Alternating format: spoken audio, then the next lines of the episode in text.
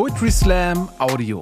Kampf der Künste und Poetry Slam TV geben euch ein Best-of der aktuellen Slam-Texte aufs Ohr. Äh, ich möchte meinem äh, Text auch ein Gedicht voranstellen. Ich fand das eine gute Idee. Äh, ich äh, ich äh, komme ja aus Kiel äh, und ich war neulich am Hafen spazieren, habe da so die Kreuzfahrtschiffe gesehen und die Möwen und da ist mir ein kleines Gedicht eingefallen. Hört gut zu, Möwen, ich habe einen Plan. Seht ihr am Kai diesen Kreuzfahrtkahn, diesen Stahlplattenbau mit rußigem Rauch und den vielen Touristen mit zu viel im Bauch? Fliegt hin und entreißt ihnen alles Gebäck und dann scheißt ihnen fleißig auf Hut und Gepäck. Und wenn ihr sie rufen hört, ach, das bringt Glück, ladet nach und fliegt fortan täglich zurück. Und wenn das noch nicht reicht, streicht nicht gleich die Segel. Dann zeige ich euch von Hitchcock die Vögel.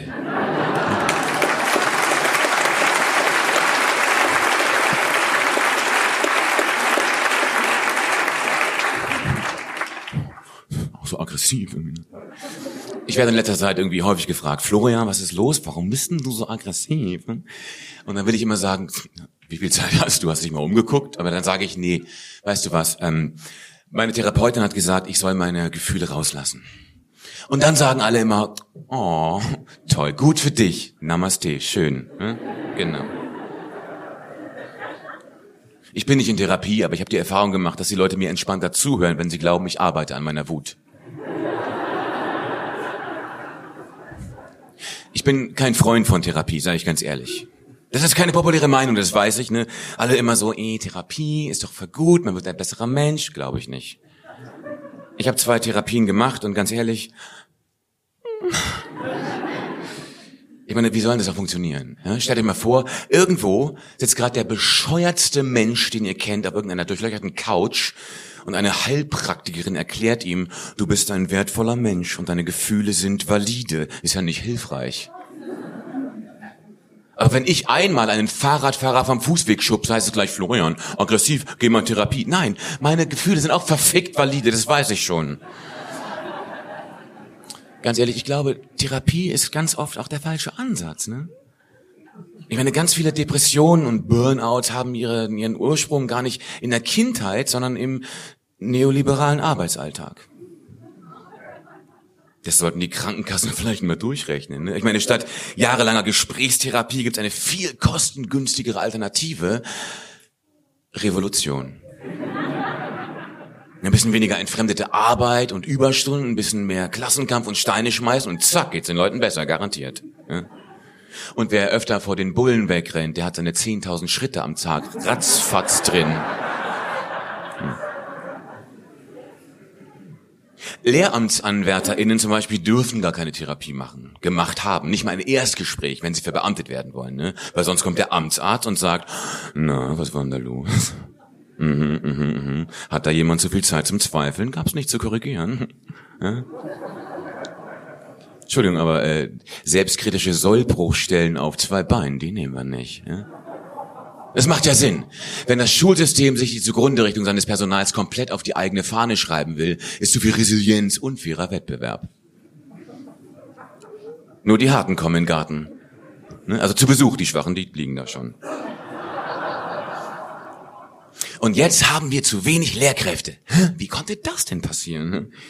Ja gut, es gab so ein paar Anzeichen, die hätte man sehen können, sollen, gemusst, aber hm, ne? Die Zahl der Schülerinnen und Schüler steigt seit Jahren. Das hätte man sehen können. Es gab irgendwie in der Tagesschau 95 einen Beitrag. Lehrkräftemangel. Was können wir tun? Wir müssen dringend reagieren. Mhm, ja, klar. Es gehen zu viele ältere Lehrkräfte in Pension, während gleichzeitig zu wenig jüngere nachkommen, von denen wiederum zu viele gleich am Dienstag nach der dritten Stunde ins Burnout schlittern. Puh, ne.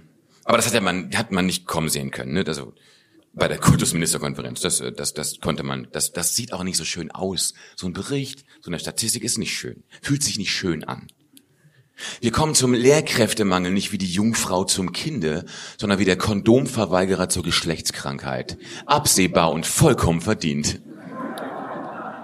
Aber hey, es gibt natürlich Lösungsvorschläge von der Kultusministerkonferenz, von Frau Prien, unter anderem, na klar. Lehrkräfte durchschneiden, wie Regenwürmer, dann hat man zwei. Nein, okay, es war nur ein Scherz, die sterben dann. Das haben wir als Kinder nicht gewusst, aber mittlerweile. Hm. Und in vielen Fächern ist es gut, wenn die Lehrkraft noch atmet. Also es gibt bessere Vorschläge von Frau Prien. Ne? Klassen vergrößern, klar in der homöopathischen Hoffnung, dass Verdünnen der Lehrkraft ihre Wirksamkeit verstärkt.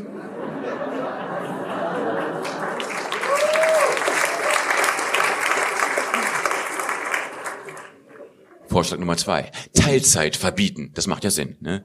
Wer kein Privatleben hat, der scheitert nicht an der Vereinbarkeit. Die beste Idee finde ich, nach Dienstschluss Achtsamkeits-Yoga. Namaste. Hm? Ist ein total sinnvoller Ansatz. Ich meine, wenn ich zu Hause einen Rohrbruch habe und mir die Bude mit Wasser vollläuft, ne, dann mache ich erstmal zwei Stunden den herabschauenden Hund. Danach gehe ich duschen, drehe das wieder auf und denke, hä, immer noch kaputt? Ich habe doch gerade Yoga gemacht. Ich muss einfach mehr Yoga machen. Nee, da hilft keine Therapie. Da hilft es, wenn der Hausbesitzer, Achtung Metapher, äh, einen Klempner bezahlt, Achtung Metapher, mit echtem Geld, das ist keine Metapher, um das System zu revolutionieren. Aber ganz ehrlich, Geld, nee, Schuldenbremse, ja, Geld wird, hm, hm. Den Preis für diese Misere zahlen am Ende, ey, okay, die Schülerinnen und Schüler. Und jetzt haben die alle Prüfungsangst und wollen nach dem Abi nicht mal 40 Stunden die Woche arbeiten. Können wir mal die Wehrpflicht wieder einführen, damit die ein bisschen Disziplin lernen vielleicht. Hm. Dabei ist ja eigentlich Schule der beste Ort, um so eine Revolution zu planen. Wo ist alles da? In Chemie könnte man Molotow-Cocktails basteln.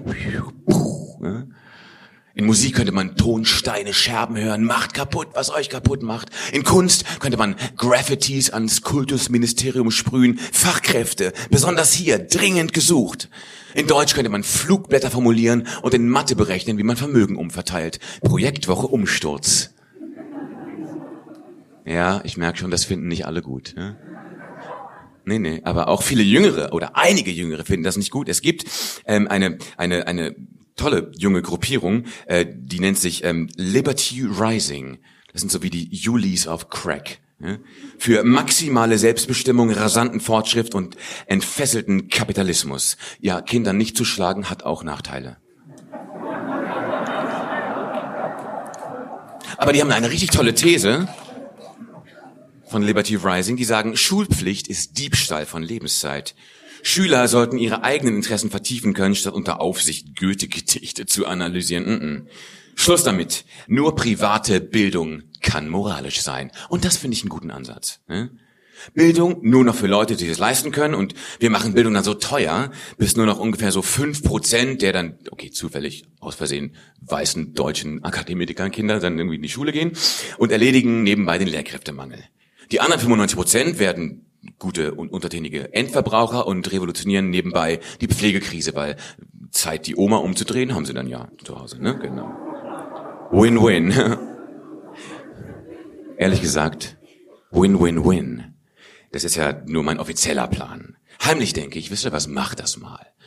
Dann krieg ich schneller meine Revolution und muss nicht in Therapie. Ich bin nämlich ganz gerne wütend und ich weiß schon, that is okay. Disclaimer am Schluss der Vollständigkeit halber. Das war ironisch mit der Therapie. Ich bin nicht gegen Therapie. Im Gegenteil, ich glaube, jeder und jede würde am Ende von einer Therapie profitieren, aber es ist auch egal, wie man das findet. Man kriegt sowieso keinen Platz. Denn deswegen ist es auch in Deutschland so schwer mit der Nächstenliebe. Liebe deinen Nächsten wie dich selbst. Oh mein Gott, der Arme, warum? Er hat mir überhaupt nichts getan.